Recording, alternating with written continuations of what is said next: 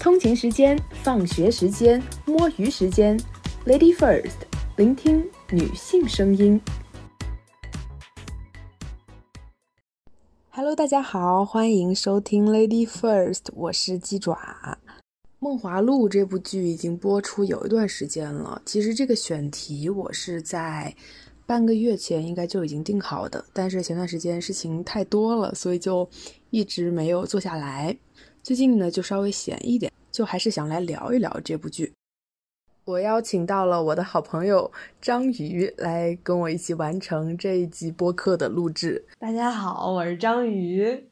你们好。嗯嗯，对。然后我们首先就先说一下为什么会看这部剧吧。主要还是因为刘亦菲，就是比较好奇，嗯，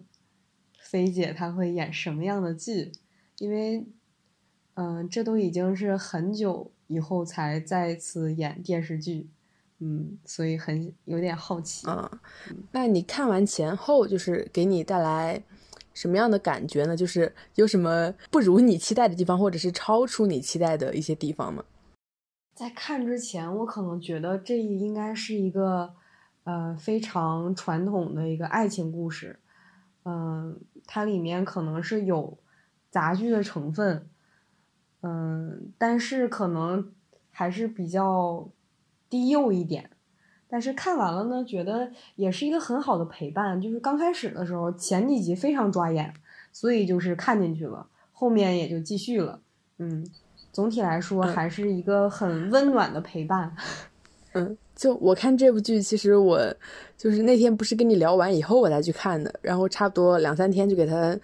速速速刷完了。然后，就我对这部剧其实一开始也是有好奇的，就是因为首先它宣发做的非常到位嘛，就什么抖音啊，到处都充斥着这种各种各样的剪辑片段，然后还有刘亦菲的一些颜值，然后还有那个陈晓的那个拉丝眼神，反正反正能宣传的，我感觉他们那个团队都给他宣传了个遍，然后就。让我有那么一点好奇，然后又说打算把这个当一集播客嘛，因为他这部剧他就造成的争争议很大，就网上有有人骂他呢，然后也有人说他啊是呃什么什么说他好的不得了，因为他豆瓣的开分一开始也开的很高嘛，然后我就抱着这种想法我就去看了一下，其实我发现就是嗯。它的营销其实主要是以大女主为为主的嘛，我就心想，我倒要看看现在这些编剧写大女主写到什么程度了。然后我就去看了一下，发现这部剧其实如果你不带脑子的看的话，其实能够看得比较爽。但是如果你带脑子看的话，会发现里面也有很多的毛病。的确是这样的。我其实最开始还也还是像你刚才说的。他的宣发太好了，我在微信里刷那些视频的时候，那些短视频的确是吸引到了我。就是前几集的一些，嗯，比较有冲突性的男女对峙的这样的情节，让我觉得这个戏应该是很有火花的。结果我一看，果然前几集真的很有火花，而且不只是它上面的那些料。除此之外呢，你再看很多遍，就是这些情节还是感觉很能立得住。就是也是，呃，不那么悬浮的，所以就是能继续。嗯，带脑子的话，它很多值得吐槽的，就像你刚才说的，咱们之前也说过，呃，赵盼儿，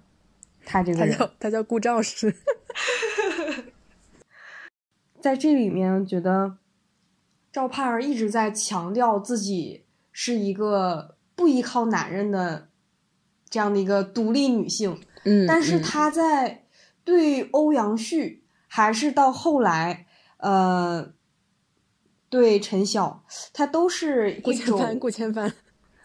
我记不起顾千帆的名字，我只记得他叫陈晓。对陈晓，你就会被粉丝骂死，我告诉你。好，他叫顾千帆，就会觉得他们两个。嗯，前一个可能和他真的不太匹配，他的这种爱情实际上是说服不了我的。而后一个人，他本身的这个身份地位不断的在加码，从刚开始他只是一个皇城司的副使，到后来他背后有他的父亲，而且他本人，呃，通过他的父亲以及他的一系列的这一些做法。不断的上升，不断的升，就是让赵盼儿也变成了一个有靠山的人。赵盼儿不再是一个独立自主的大女主了，还有背景。不断的每一件事情，每一件事情都可以被解决。对，这个让我很不爽。嗯，就我我看了很多，就是关于这部剧的一些争议，然后还有就对于赵盼儿这个人设的，就是一些抨击，就是说赵盼儿是一个非常双标、很矛盾的娇妻。你记不记得她一开始刚到东京的时候，就那个时候她跟那个那时候顾千帆还是顾指挥，然后她就她就跟她的小姐妹说，就说呃。不，我们不能什么事儿都靠着，呃，顾指挥。但是到后面，她纯纯纯纯就是在吃软饭，好吗？就他住的是顾千帆的房子，然后后面各种就是投资，然后还有各种办酒楼什么的，他都是都是顾千帆的钱，然后然后就。就会觉得这个这个这个人设让我觉得，嗯，很立不住，就很矛盾吧。他一方面又说，哦，我们不能靠男人，我们要自立，我们要自立自强，人贵在自立。另一方面，但是却又 把那个手伸向男主。当然，当然，可能剧粉要反驳说，他才他可他没有伸向男主，是男主愿意男男主愿意给他的。唉，但是但是给不给他接受了那。这这这这就我感觉就很双标，这感觉就感觉，嗯，不太符合他一开始想要给自己塑造的那种角色。我们可以把这部剧分为好几条线嘛，就是他这个感情线、事业线还有友情线嘛，主要就是这么几条线，还有一些那些什么权谋线啊，那些就不说了，那些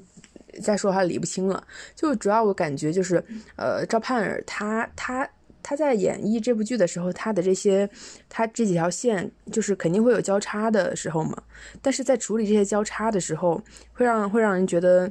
有点奇怪。就比如说，嗯，这个赵盼儿，她如果说没有男主，我们把这个男主撇掉，就如果说他自己搞自己的事业的话，他每天念叨的就是自立自强。这个时候，他如果只专心于在自己的事业上，他确实是自立自强的。但是只要涉及到这个男主，呃，就是，就是他每天在男主面前说的最多的话就是，我曾经堕入贱籍，我曾经身在贱籍，我真的配得上你吗？他一直一直的在自我矮化，就，就我不知道，就是这个编剧他是想为什么要塑造就是女性角色在男性角色面前如此的自卑，包括那个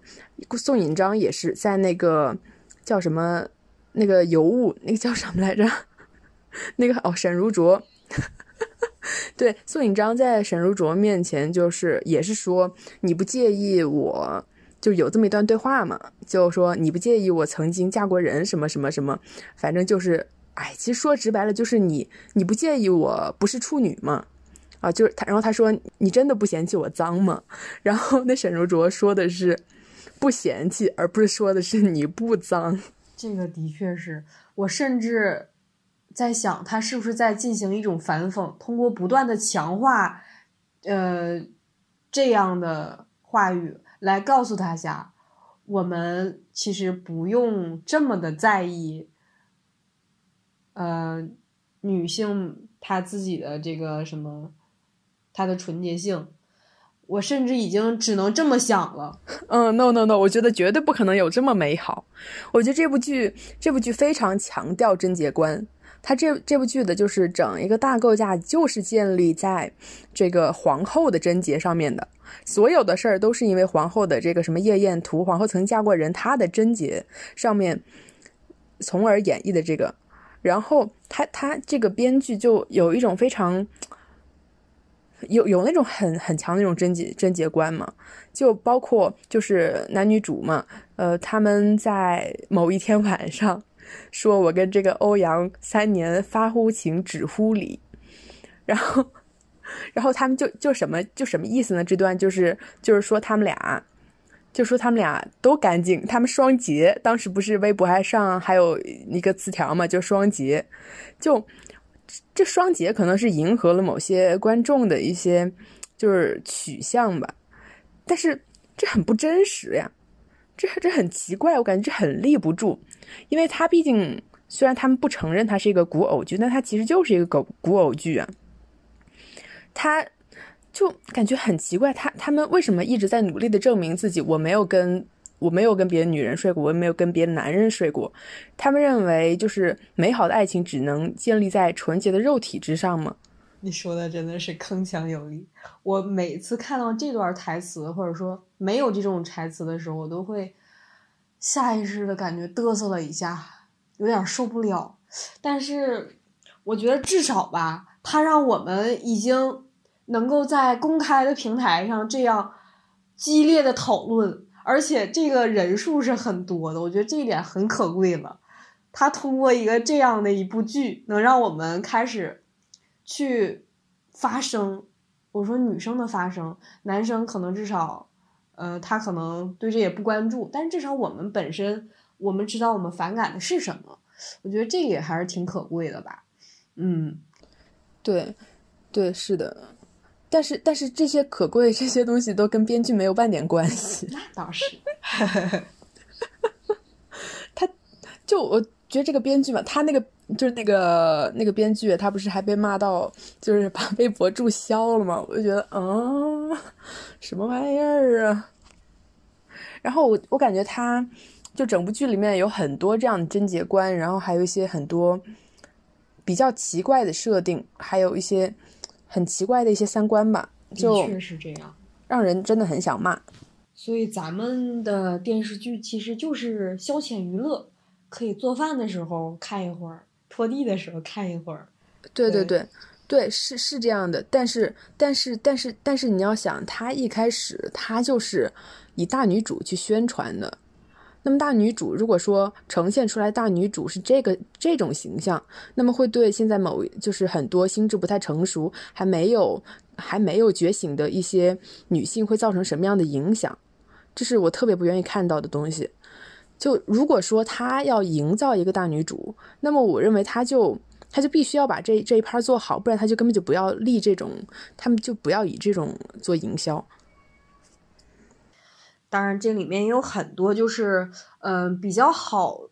比较有看点，而且比较真实的一些配角吧，觉得他们其实真的是撑起了这部剧，反而主角可能是比较悬浮的，而且是呃符号化的。嗯，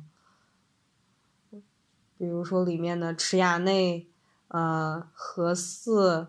陈莲、招娣，还有我们的大反派父亲萧钦言。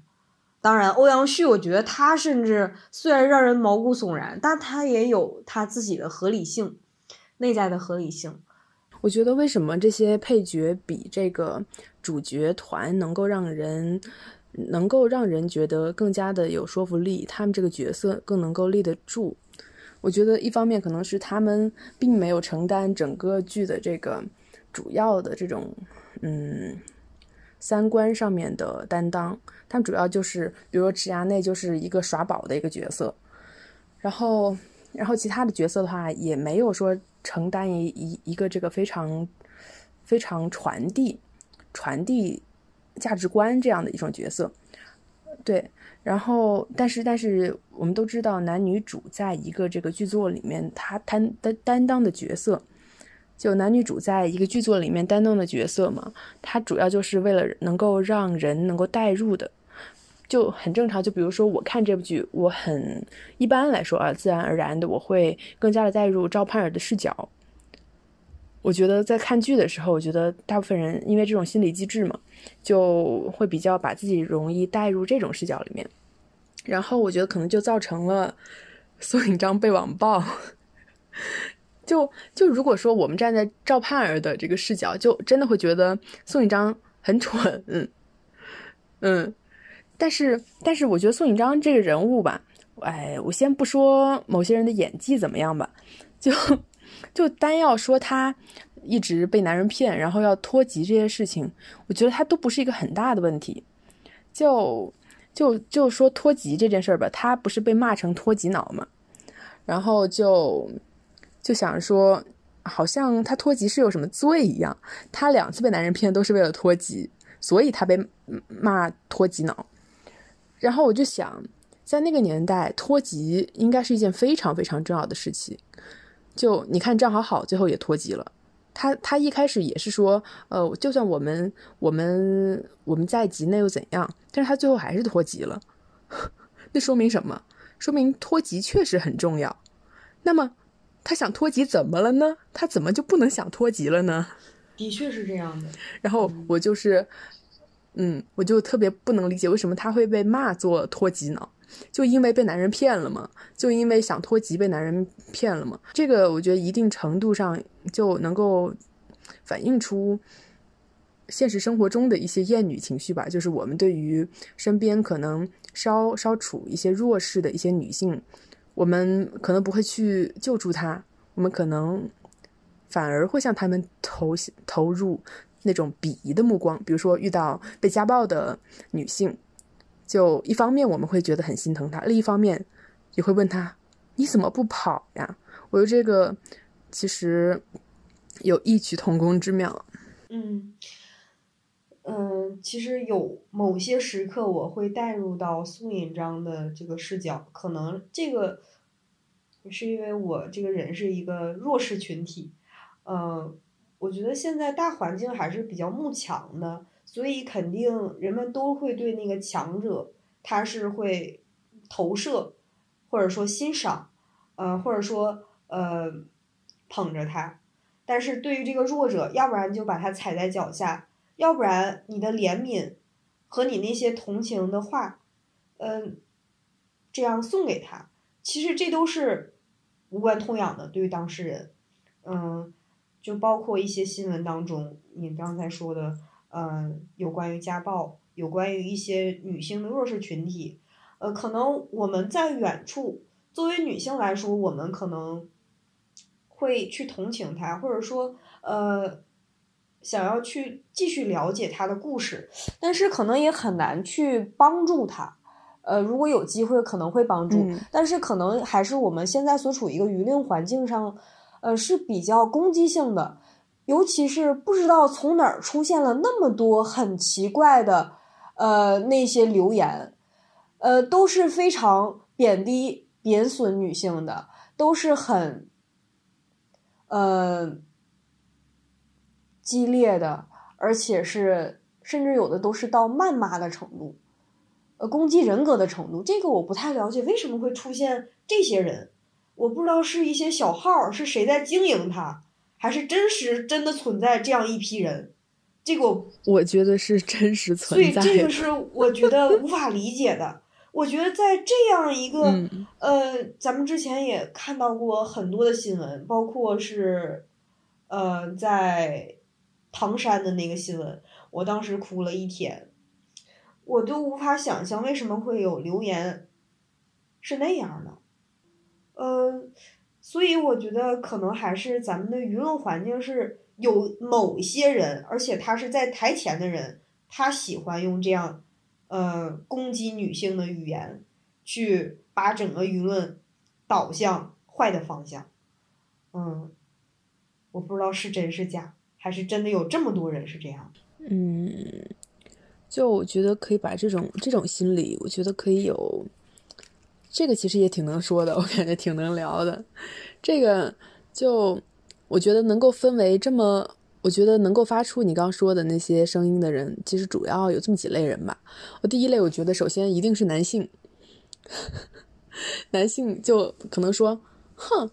就说，就是说，就骂唐山那几个女孩们，就说啊，一两点还在外面吃夜宵，能什么好货色，对吧？他们就是以一种非常高高在上的姿态，就是去凝视，就是去看他们，就说那些女性，就就就是就说什么呢？就是其实就是四个字，就是说他们不守妇道，因为他们一二点在外面吃宵夜，哪怕他没有穿。穿穿穿的衣着比较清凉，对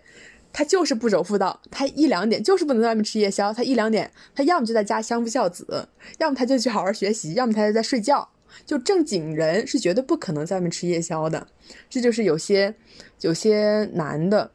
我觉得，所以很多男的都不是正经 人，因为他们都不不，他们双标，他们认为他们认为自己可以。但是女人不可以，因为女人是他们的附属品，所以他用这种语言去驯化女人。所以我们可以反向攻击。然后就一方面是男人吧，就是这种比较父权的这种男人，然后把女人的一言一行都跟他的都跟性关联起来，都把它性化，就是把他一言一行都把当成客体，当成他者化这样一种男人的心理。另一方面就是有一些，嗯，唉，就是我特别不愿意说的，就是有一些女的。就是在前面一期我也说过了，就是在我聊过唐山那期有聊过一期嘛，我我也聊到了这些女人，就是她们，就是好像就像是那种间谍一样，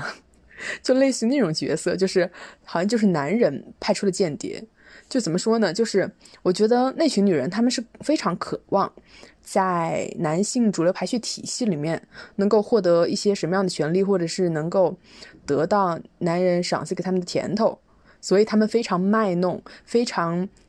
非常刻意的要去讨好男人，就是然后去帮这些男人去驯化别的女性。嗯，是的，就反对一一方面就是男人我去驯化你这些臭女人，另一方面就是还有一些这种这种女人。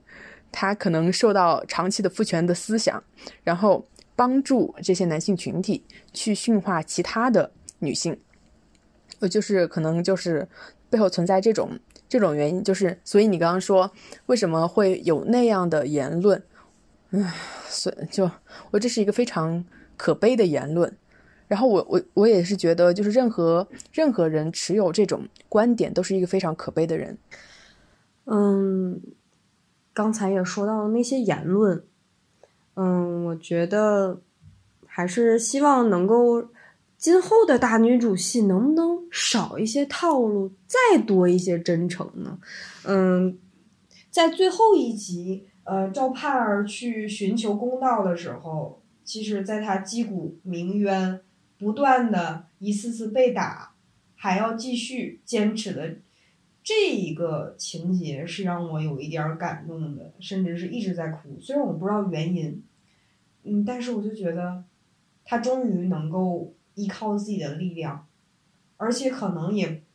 不知道在为了一个可能也是得不到结果的一个事情，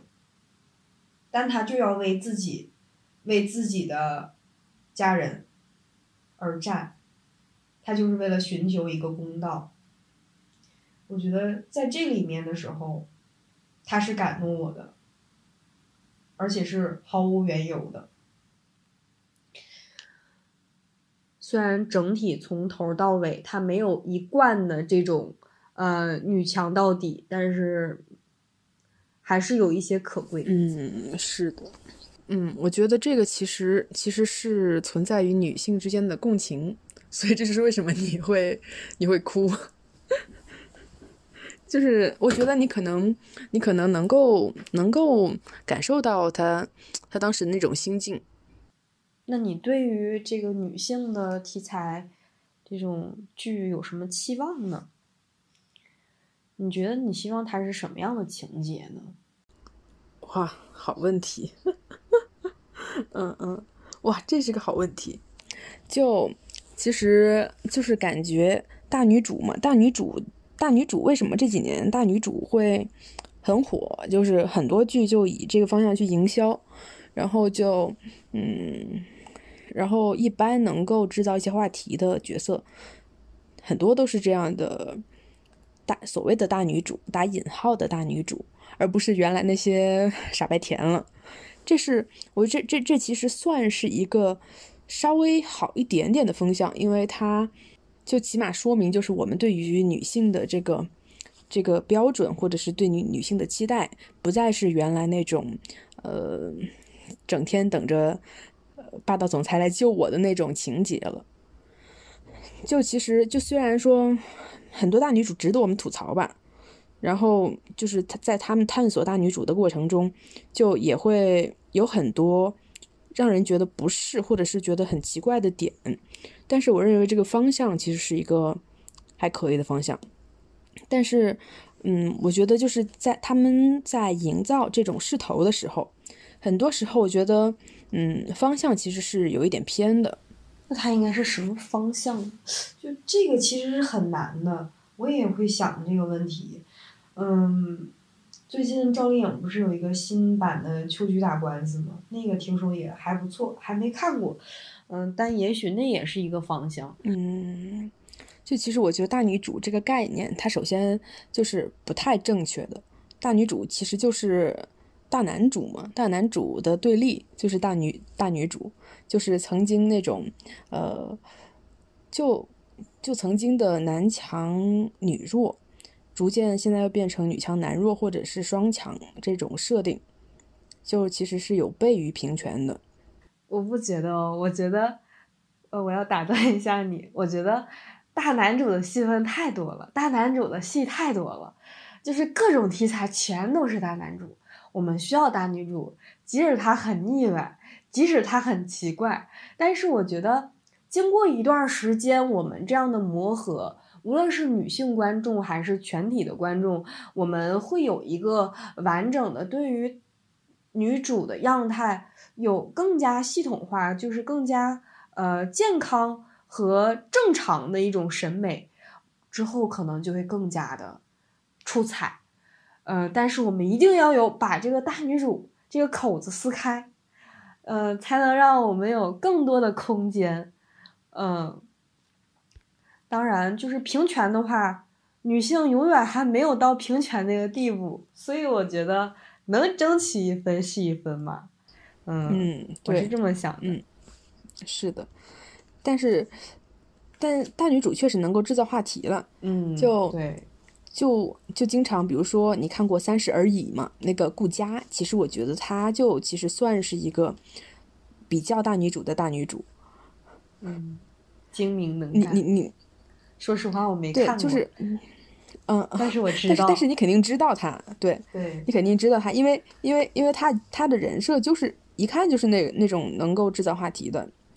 然后嗯，就我觉得这种这种这种的话，他。他顾佳首先是自己非常优秀嘛，他提倡的也就是女性要优秀要独立，这种观念其实正确的。但是我觉得以后我们的作品，我觉得可以多一些那种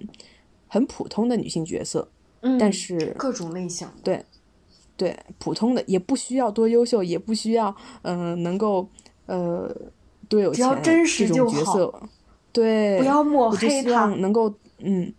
我就希望能够多一点这种比较普通一点的女性角色出来。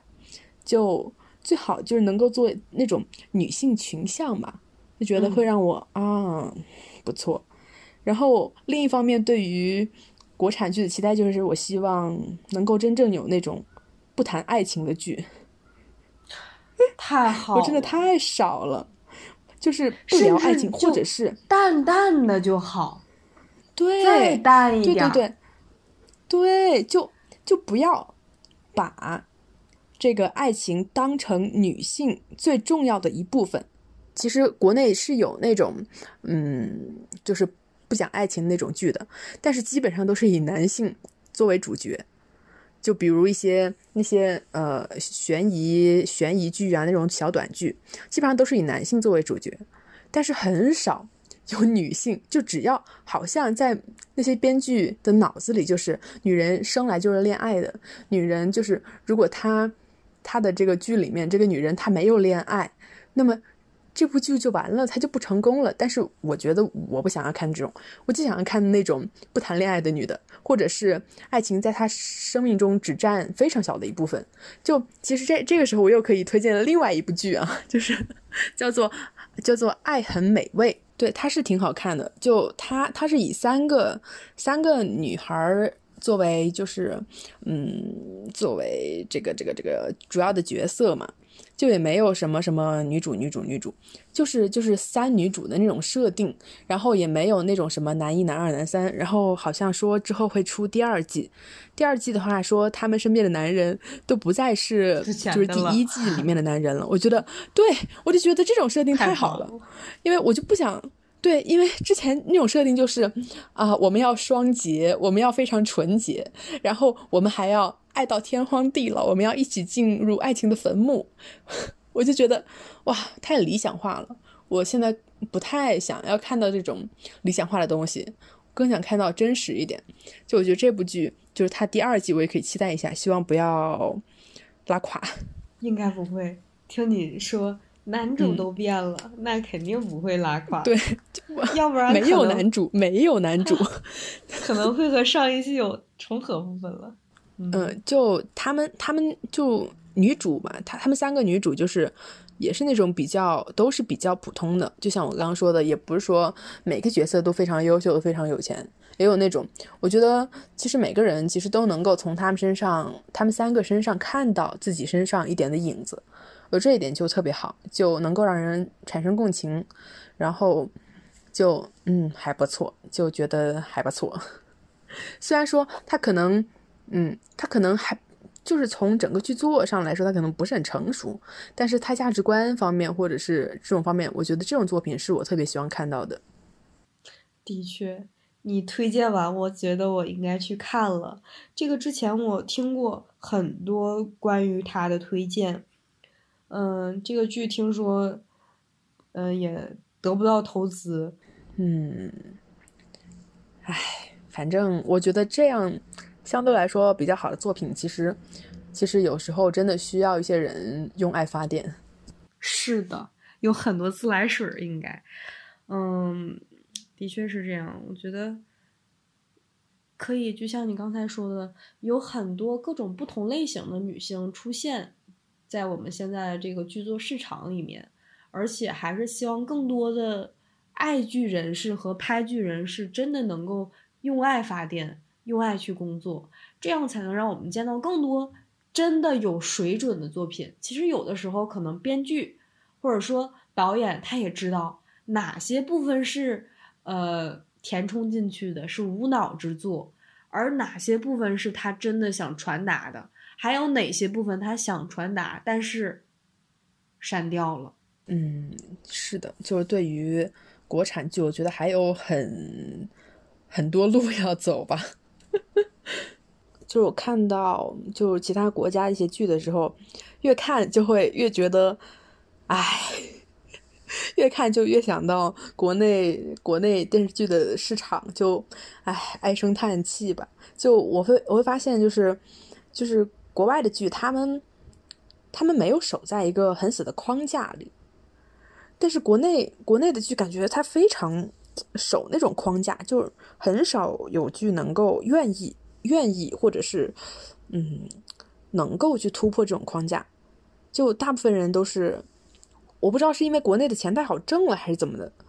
反正他们就觉得在框架内其实已经已经能够挣到了足够多的钱了，所以并没有对于精神层次有那么多高的要求嘛。我觉得可能有这种原因。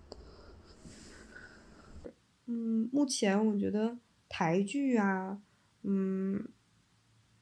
也更加走向了现实主义的风格。嗯，国剧呢，其实也有很多，就是比如说那种什么反腐啊，呃，这种类型的剧。其实他也有很，呃，真实的地方。孙三娘这个人其实也还挺能聊的。就他这个人设的话，他这个人设其实是那种，就是在我们社会中也是那种比较讨喜，就是嗯，大家都会喜欢的一种人设，就很热心嘛，然后然后也没有那么多心思，然后也很能干。但是在塑造这个的时候，在塑造他这个角色的时候，就设定他是一个杀猪的，就是就是，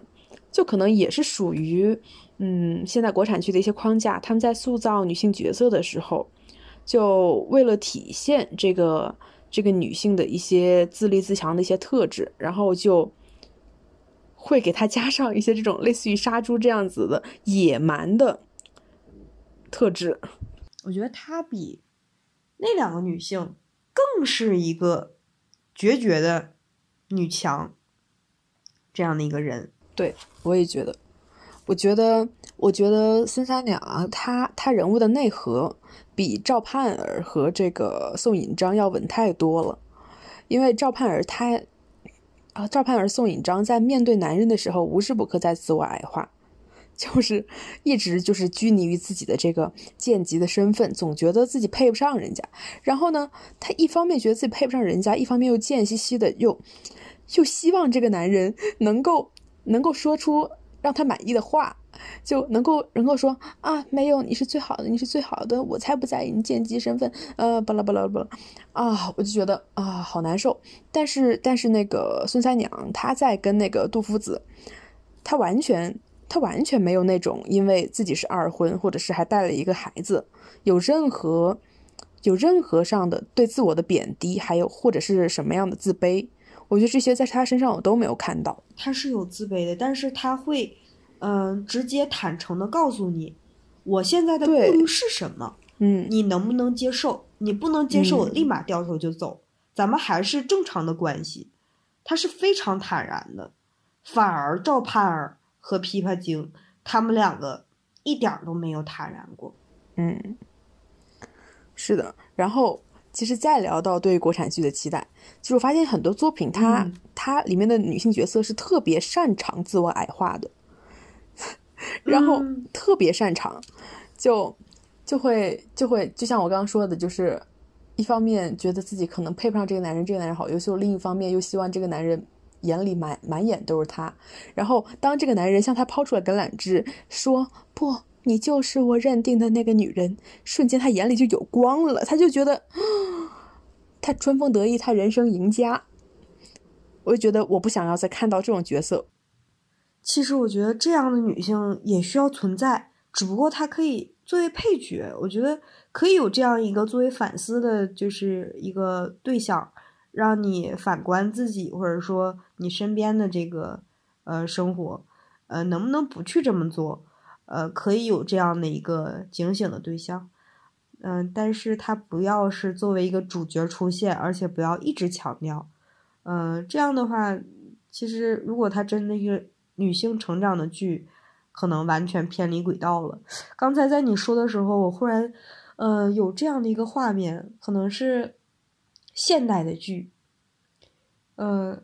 可以是爱情，但是可能这里面女主非常反套路，而且她，嗯，可以对于爱情没有任何憧憬，呃，而只是就是与。男性是正常的相处关系，是合作的关系，是其他的关系，友情的关系，而非爱情。嗯，其实这部剧啊，这这部剧它有一个有一句话，其实我觉得是承包了整个剧的最大的槽点，就是最大的争议点，就是在张好好说张好好说的那句“以色示人才是贱”。我觉得我当时看到这句话的时候，简直。我好好窒息，我感觉好窒息，我的天呐，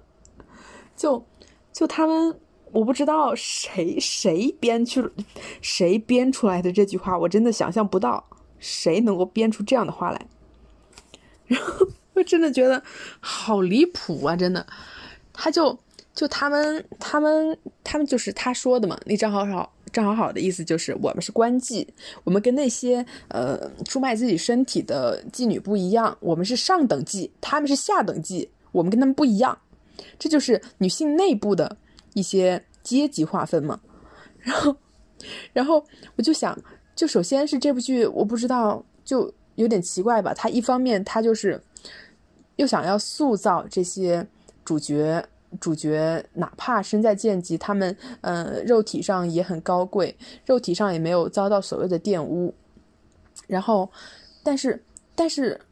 他们好像把这种把这种一个人的品质都完全放在了这个人的肉体是不是纯洁的。然后我就想，在古代的时候，我不管你是什么官妓还是私妓还是还是什么妓，我感觉。你好像根本就没有办法能够决定自己的命运吧？就怎么可能？就就首先很不合理的地方就是这个赵盼儿，她她什么？她因为什么所谓的藏拙，然后才没有才没有，所以去当了会计，没有去伺候男人。这这现实嘛？她不能又当会计又伺候男人吗？在古代那种那种那那种那种鬼地方，我就觉得啊，太嗯。No，首先他这个就立不住脚的，然后他们另一方面又体现的就是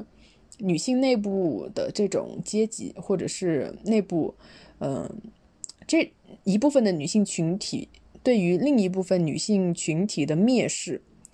我他哪怕自己那哪怕自己身在贱籍，但是底下仍然有比他们种姓更低的这样一些群体。他是首陀罗，那么底下人就是不可接触者，是达达达特利达利特 是什么来着？那个印度的不可接触者，达利特。嗯，这个我之前嗯还看过这种科普，说是官妓他也是以色侍人的，所以只要你是妓，就没有不就没有不以色侍人的，出卖肉体的，只不过。只不过可能你给的价高，对，而且你是可能，呃，是被包养，嗯，对，你可能能够当个外事，或者是，对，我更认为他他他会跟他比他可能价钱没有他高的那些所谓的私妓，我觉得他能应该能够更加同情他们的遭遇，而不是鄙夷他们。嗯，对，反而是一个刻薄的一个形象了。对，反而可能和真实的情况完全不符。嗯，对我感觉这个编剧他，我我感觉他说这个以色侍人才是贱，其实我感觉可能是基于我们现代的一些观点。我我感觉如果说这个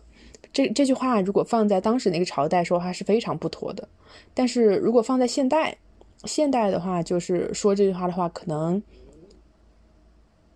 稍微听起来能够那么合理一点。对，因为因为因为在古代，我们都知道，就很多妓女，她们都是，呃，什么，就很多种原因可以成为妓女，就这种是没有办法选择的。但现在的性从业者大多都是可以自己选择的，所以说我感觉可能是这个编剧把这个现代的一些观点加入到当时那个背景下去了，就会就由此会让这个放在当时那个条件下会有一些的撕裂吧。就会让人觉得很突兀，而且觉得咱们现在对于性关系的这种公开讨论还是太少了，太少了，对保守。对，让我们就是更加扁平化的看这件事。实际上，你就无法联系到当时的社会背景，他本人所处的这个环境，呃，会让我们完全的就去把它定性。只要你以色示人，那你一定是贱的，这就非常可怕了。就像你刚才说的。太可怕了。那如果我们能够不仅关注这个性从业者，而且能够去了解他背后的故事，他为什么去这么做？那他中间又经历了什么？我们能把这个整个故事的脉络呈现给大家，那这个故事一定是一个真实、有温度，而且能让人去了解这个群体的一个对，我觉得那以前我们有这样的片子，现在就太难。这个的话，其实才是女性互助，才是我觉得，才是真正意义上女性互助，才是关汉卿他这个旧风尘想表达的。起码就是在在旧风尘里面，就是这个赵盼儿去救救这个宋引章是完全没有任何条件的。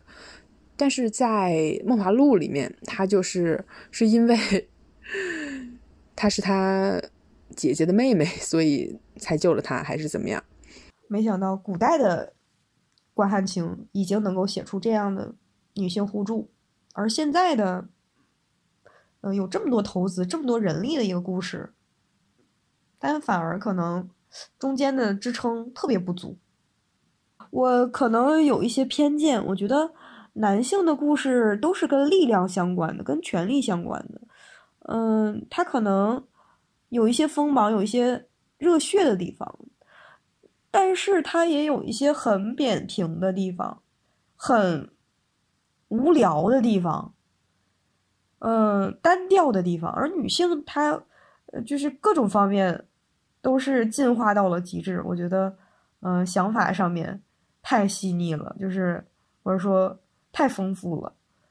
我们有太多的故事没有被说出来了，太多的想法完全没有呈现出来。就是现在。现有市场的很多的这样的剧集呀，还有小说呀，一些故事啊，啊，可能都是为男性书写的，所以可能它都是片面的，都是非常的不客观的，而且甚至可能只是他自己的视角，呃，能够看到的，已经是全部了。对，对，我觉得真的很市市场上真的很缺，就是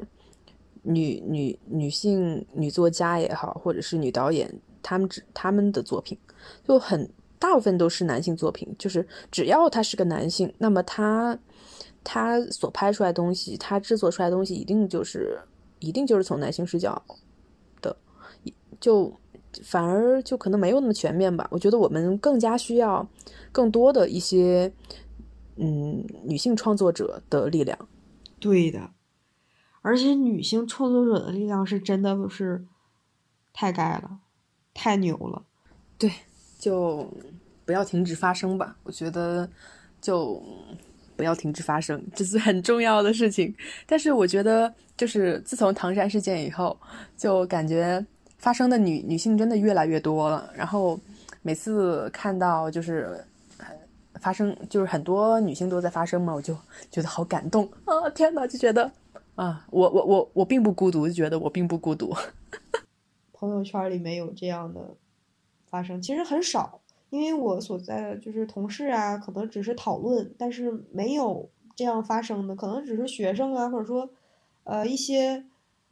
敏感的人，他会勇敢的人，他会在朋友圈儿，在各大媒体能够站起来。我也没有，我也不是这样的，我只能说，你能够在你的工作或者说在你的朋友间散布这样的一种。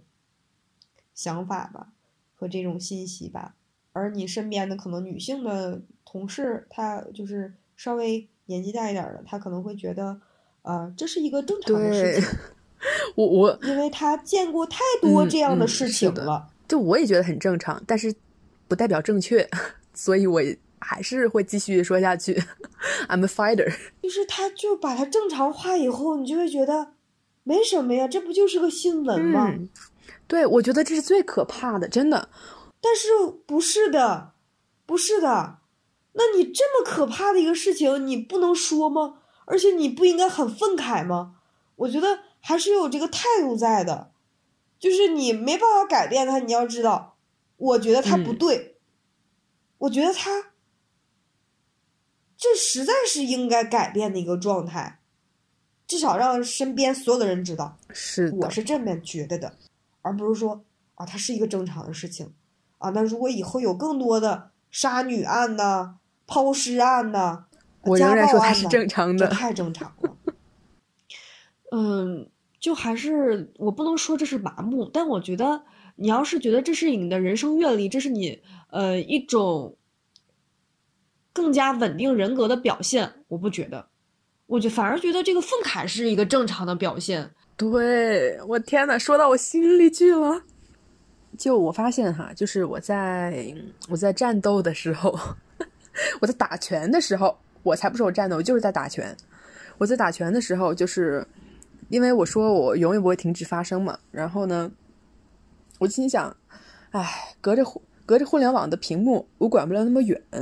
但是呢，我能够纠正我朋友的一些观点，或者是他们一些用词，基于一些父权制下的用词，我觉得这样这样的话，就其实也算是很好了。然后我就会发现，我在跟我男性朋友提出这样的问题的时候，提出他们用词有哪些不妥，或者是说，嗯，提出他们的观点，就哪些是受到了父权制的影响。当我把这些跟他们说的时候，他们会有这种反应。他们的第一反应不是反思自己，不是反思父权制，也不是反思自己。第一反应是：你好敏感啊，这你都能打拳，这你都能抢到，这你都能讲到女权，这实在是内化于他们心中。就前段时间嘛，然后我就突然悟了。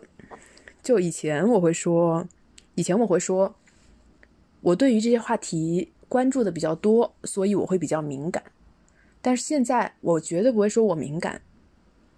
我说恰恰就是你们这些人太不敏感，才巩固了这样的秩序。这就是事实，这样的秩序是正常，但是它不是正确的。仍然是那句话。所以说，所以说我我现在一点都不觉得我敏感，我反而认为我们每一个人都应该有这样的敏感度，都应该有这样对于父权制这样的一种警惕。对，其实这也是我们女性的一种呃资源吧，我们能够去呃对于任何的事情都保持警惕心和反思性。我们这种反思性和敏感，实际上是非常可贵的，让我们整个就是大脑。这个运转上面和它的进化上面都更加的复杂，嗯，而且能够让我们更加全面的去思考一个事情的完整的这种框架，而不是从一种身份，而是所有的所有的都考虑进去了之后，那到底是什么样的呢？这个事情的原貌，我们不是片面的，我们从来都不是片面的。我们也不是敏感的，而是真的去从这个事情本身去出发，去关注也关心这个当事人，我们才会这样去说，这样去做。我们的言论永远不是最偏激的。嗯，对，我就会觉得说，我一点都不害怕冲突，我反而会更加害怕那种没有人，没有人认为它是个问题，我会更害怕这种感觉。但是我完全不怕你跟我观点上有什么样的交锋，哪怕你来反驳我，对，哪怕你来就是你不接受我的观点也好，但是起码在下次遇到类似的问题的时候，起码你会思考一下，对，这就是我觉得这太可贵了。所以说，这就是我觉得这就是发生的发生的意义，发生的意义。对，然后然后就想说，其实嗯。会有人觉得说啊，你们这些人，你们，哎，你们能改变些什么呀？你们这么势单力力薄的，你们势单力薄，你们能改变些什么呀？嗯，确实很难，这条道路确实很难。但是，我绝对不会什么都不做，哪怕我做的很微小，哪怕我做的只有那么一点点，但是我一定会做，因为它可能是我的人生追求，也是我能够。我能够做的一些事儿，它会让我感到快乐，让我感到满足就可以了。我才不在乎你满不满足呢。哼，我觉得就是这种对于女性的思考，其实也是对于自己的思考。是的，是的。你能够让自己看到更多女性她们的出路，这是你的榜样，你以后前进的方向。你也能够看到女性现在所处的一些困境啊，你也可能也面对这样的问题。那如果你真的遇到了，你怎么去处理呢？所以你现在就去想，实际上也让你整个这个人生不那么的迷惑吧。男性的路径可能就是一路的往上升，他的事业，当然他的家庭就是他的一个呃，怎么说呢？锦上添花的作用。他的事业是他的这个前进的方向，而女性可能，嗯，从古至今。她的事业永远不是她的唯一，不能是她的唯一，所以，嗯，在这种情况下，我们只能说，你没办法说女强啊，就是一个强者，怎么怎么样，可能有更多的路径。你可以是一个全职妈妈，你可以是一个呃女强人，你可以是兼顾的，你可以是什么都没有，呃，是躺平的一个。这样的迷茫者，你可以是任何的身份，可能是一个呃被沦落、被迫沦落的身份，一个受到家暴的身份，你可以是任何的身份。但是我们能够去就是放在一起的去思考、去讨论，能不能去让自己变得更好呢？在现有的情况之下，我怎么能更好呢？就是让我们把这个上升的通道也打开。你不是只有一条路，说结婚生孩子，啊，之后有一份稳定的工作，做一个妈妈过一辈子。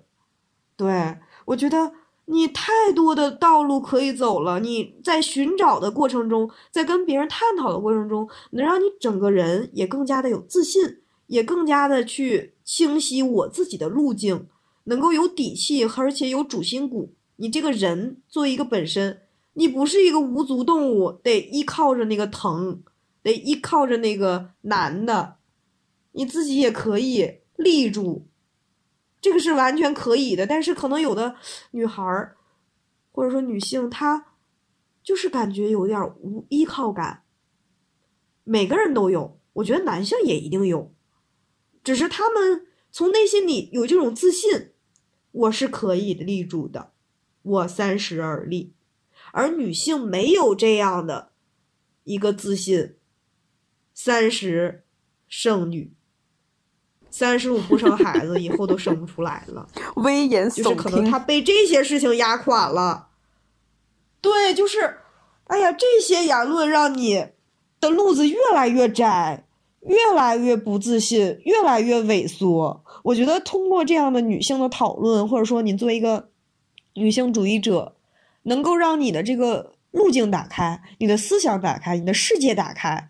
也不是说我们为了什么打拳，你你打拳，你能打过人家吗？人家是这个撑天的人啊，就是整个天都是人家造的，这个天庭的天条也是人家造的，你能打过人家吗？啊，只是就是他把你塑造成了一个打拳者，但实际上可能我们也没有说任何呃那种偏颇的话，我们还是很有条理的，只不过被别人扣上了这样的帽子，所以就是这个非常有意义的。我觉得不管是什么角色吧，不管女性在家庭中、在职场、在社会、在各种各样的场合扮演什么样的角色，嗯，每一个女性都应该有成长的勇气。对，这个勇气太重要了，而且我们也应该有勇气呈现这些，